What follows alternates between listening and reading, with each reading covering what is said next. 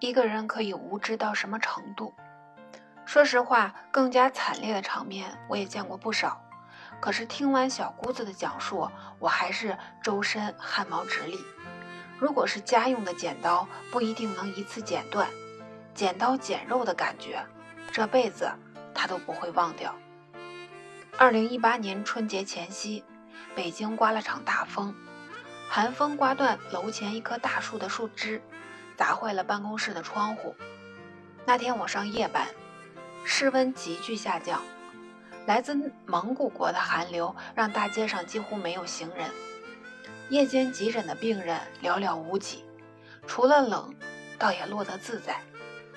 夜间急诊最怕燥热的夏夜，晚上总是送来许多酒后惹祸的男男女女。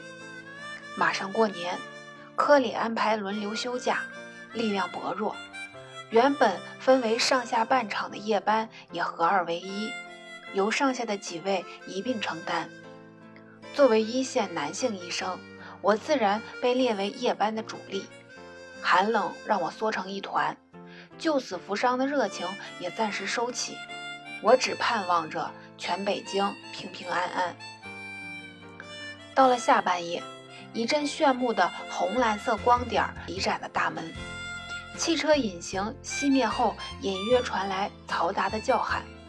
无疑来了个大火，一辆九九九送来了一位大姐，后面跟着一男一女，护士跟着进来，不知是因为寒冷还是肾上腺素分泌的原因，护士的脸蛋红扑扑的，口罩往下一拽，语速飞快地说道：“患者女性，四十岁，血压六十九十，脉搏一百一，意识淡薄，考虑出血性休克。”进抢救间，听着护士流利地报出病人的生命体征，我也迅速调整好状态，向担架走去。病人的意识怎么样？哪儿出血了？病人姓李，从昌平的医院转诊而来。男的是李大姐的丈夫，女的是她的小姑子。李大姐有气无力地说道：“下面，下面出血了。”病人的手脚湿冷，脸色苍白。是休克典型的表现。为了查体，我要掀开被子，可李大姐不知哪儿来的力气，按住被子，死活不让掀开。怎么了？这时，她的小姑子说话了：“嫂子，让医生看看吧，再不治就完了。”她丈夫拨开小姑子，一下来到病床前，竖着眉毛说道：“让人家看。”掀起被子，血腥味扑鼻而来。李大姐的裤子被血浸透了，暗红色的血液因为凝血已经变得粘稠，床单也红了一大片。看来从昌平来的一路上血并没有止住。裤子脱了吧，我要看一下出血的位置。李大姐不情愿地脱下裤子，粘稠的血块覆盖了会阴部很大的范围。用盐水纱布清洁后，发现出血位置在肛门结石位，六点钟位置，一道横行约三伤口里填满着早已被血液浸透的纱布，抽出纱布，便见到鲜血一股股的流出。经过消毒，立刻用洁净纱布再次填塞，暂时止住了血。配血，联系输血科，小李查体。给护士和实习同学分配完任务，我隐约觉得患者有难言之隐，便把两位家属叫到一旁询问病史。丈夫沉默寡言，一直在唉声叹气，甚至想在办公室抽烟，被我制止后，干脆一言不发。这伤口怎么来的？外伤。小姑子回答是痔疮，痔疮出血了。不像吧？她的伤口很齐。应该是切割伤，你要说实话，真的是痔疮，早就有了。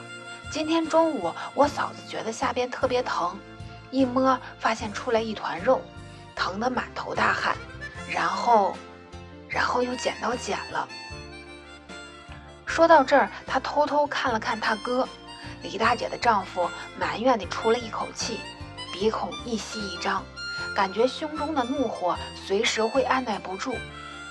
我的身后站着一位实习同学，负责记录病史、写病历。听到这儿，吃惊的啊了出来。我一时不知道说什么好，只好转向同学，告诉他：“这叫环状痔，也叫梅花痔，是痔疮累积肛门肿物脱出导致的。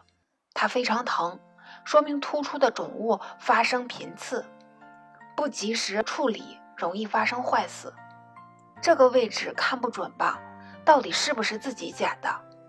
是我，我嫂子疼的受不了。”在床上窝得跟虾米似的，一直让我帮她剪，我实在看不过去。小姑子说完，神态冷了下去。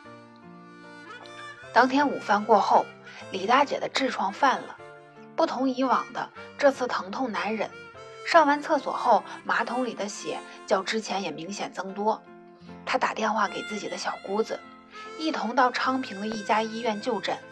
到了医院，发现急诊科全是男医生，李大姐不愿解下裤子，大夫十分无奈，只好从血染的内裤推测出血量不小，建议立刻入院，很可能要手术。李大姐觉得只是痔疮，不至于这样。那位医生百般挽留不住，两人就又回了家。最终，在李大姐的苦苦哀求之下，小姑子拿起了那把剪刀。说实话。更加惨烈的场面我也见过不少，可是听完小姑子的讲述，我还是周身汗毛直立。如果是家用的剪刀，不一定能一次剪断，剪刀剪肉的感觉，这辈子他都不会忘掉。小姑子一边哭一边讲完，他哥对我鞠了一躬，说了声“您费心”，便把他拉了出去。我回头看实习同学，小伙子小声来了一句：“一剪梅。”嘴上积德。要是你家人躺那儿，你还能品得出来吗？赶紧写病历。我呵斥了一声实习生，准备接下来的救治。看得出来，小姑子非常担心她的嫂子，有些坐不住，不停地追问我会不会有事儿。我告诉她，如果当时在昌平及时救治。现在不会出这么多血，不过像这样的伤，再严重一些的我们也接诊过。目前的主要矛盾是失血性休克，需要立刻输血。现在北京闹血荒，去别的地儿还真不一定有血。先把命保住，然后这个伤口需要肛肠科来会诊，估计得手术了。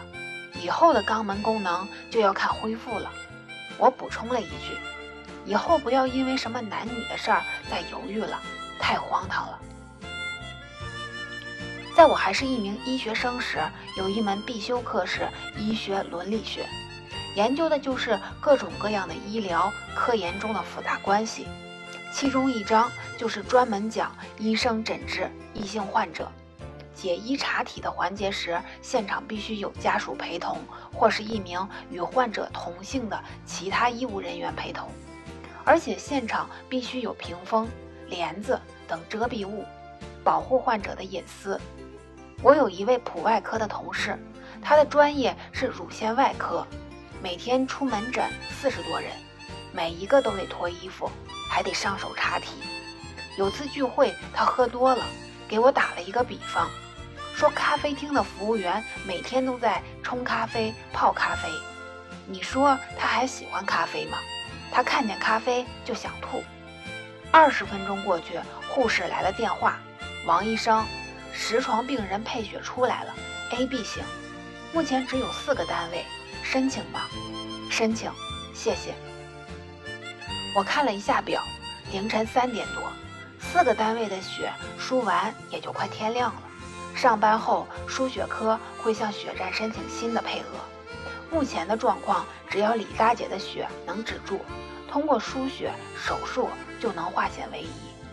放下电话，我在电脑前查看李大姐刚来急诊时各种血液检查的结果。看第一眼，我的腰便不自觉地瞬间坐直了，整个人后背有些发毛。问题有点严重，患者的凝血有问题。小李，去把刘副主任叫过来。刘副主任的个子高大，快步走来，边走边穿白衣，后面的实习同学有点跟不上。主任，您看这个，血色素六克多，血压低，白细胞也升高，考虑合并感染。APTT 怎么这么高？有血液病史吗？血止住了吗？先下病重吧。我急忙去问，她的丈夫在急诊室外冒着寒风抽烟，听见医生叫，赶紧进来，回答道：“好像是有，以前看过，糊里糊涂的，好像是有点毛病。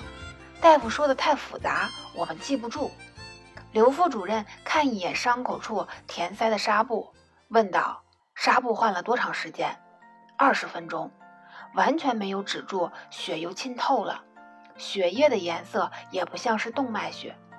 主任转而问李大姐：“您平时有什么病吗？比如月经多、牙龈出血、膝盖碰撞之后肿一大块之类的？”说到膝盖，李大姐急忙点头，说自己不敢干重体力活，磕磕碰碰就能肿上一大块。主任指示，初步判断是血液系统疾病。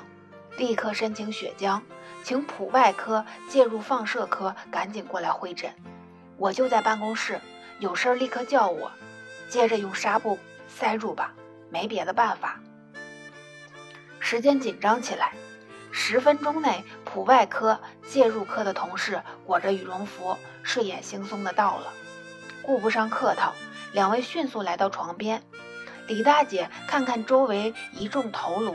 手又不自觉地压住了背角，挡住了普外科医生的手。普外科老师很诧异：“怎么了？这是？”我看出李大姐的顾虑，让实习生去忙别的，只剩我和两位会诊医生。普外科医生经过一番专科查体，又看了看血液报告，告知我们：手术不难，但是首先血色素太低，其次凝血障碍问题不解决。是无法达到手术条件的。介入科医生的意见一致，这种严重的凝血障碍无法耐受任何有创操作。我将两个科室的意见告知家属，李大姐的丈夫就问了我们一句：“现在怎么办？”现在只能期待输入新鲜血浆，补充足够的外源凝血因子，改善病人的凝血环境。同时输入血细胞，改善失血性休克的糟糕情况，给后续治疗创造条件。小姑子听得脸瞬间都白了，不知道说些什么好，一直在自责的唉声叹气。天终于亮了，李大姐头上挂着的四个单位红细胞已经输完，复查血常规，血色素掉到了四克。也就是说，即使输入如此之多的红细胞，失血的情况依然没有改善。输血科打来电话，询问是否还有必要继续给予红细胞治疗，陷入了两难境地。李大姐的情况越来越糟，现在谁把被子掀开，她都毫无反应，睁眼时间短，闭眼时间长。主任指示下病危，通知家属签病危通知书。王医生，快来！护士大喊。我迅速来到床边，护士说李大姐没有反应了。我拍拍她的双肩，毫无反应，瞳孔稍散大，血压测不出。小李，抢救，推抢救车。小李是大五学生，刚实习不久，听到推抢救车，飞快窜了出去。可是抢救车就在护士站，小李不知窜哪里去了。转瞬间，他推了一张病床，疾驰而来，丝毫没有察觉护士诧异的目光。护士长立刻跟了过来，大声训斥：“让你推车，你推床干嘛？抢救车在那儿呢，把床推一边去。”抢救车其实与护士们的输液车很相似，里面准备着抢救常用的药品和器材。行了，赶快组织抢救。李大姐的丈夫同意所有抢救措施，医护人员很快给李大姐完成气管插管，连接呼吸机，肾上腺素、多巴胺持续泵入，机器和药物迅速发挥作用，血压测出来六十三十。可是因为大量出血导致的多器官衰竭，如果出血不控制，这些手段不过是权宜之计。我把李大姐的丈夫和小姑子叫到了床边儿。这种时刻是最艰难的，要面对家人做出最后的一个通知，但作为医生不得不这样做。看看吧，还有谁？孩子呢？娘家人呢？监护仪器上冷冰冰的绿色数字不停地闪烁，不时发出报警声。即使毫无医学常识的人也能意识到绿色的数字由大变小意味着什么。丈夫握着李大姐的手。盯着监护仪，不停地呼唤她的名字。小姑子已经崩溃了，因为哭声太大，被护士搀扶了出去。七点三十，李大姐的呼吸、心跳停止。八点，一切料理完毕，丈夫和小姑子领着李大姐走了。仅一个夜晚，一个生命逝去了。医院熙熙攘攘，叫喊声、鸣笛声此起彼伏。工人师傅们边修理昨夜破碎的玻璃，边议论昨天的那场大风。一切如常。食堂阿姨送来早饭，催促着夜班早些休息。死亡病例还需要整理。当我填写到死亡原因这一栏时，我停下来，沉默了许久。